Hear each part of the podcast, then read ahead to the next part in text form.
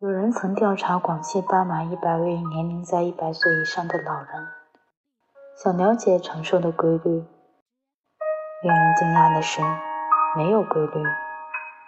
有的老人吃肉，有的老人吃素，有的老人爱运动，有的老人从不运动，有的老人儿孙绕膝，有的老人孤老终生。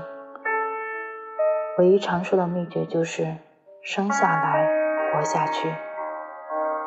他们每天心情平和，相信此时此刻拥有的一切就是一生最美的东西。幸福无规律，痛苦无规律，长寿无规律，人生无规律。千百个变化无常的可能，就叫命运。在命运变幻中，过往已不存在，未来全为虚幻，当下是唯一的真实。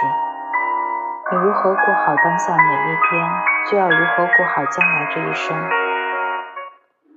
你要相信，此时此刻你拥有的都是世上最美的东西。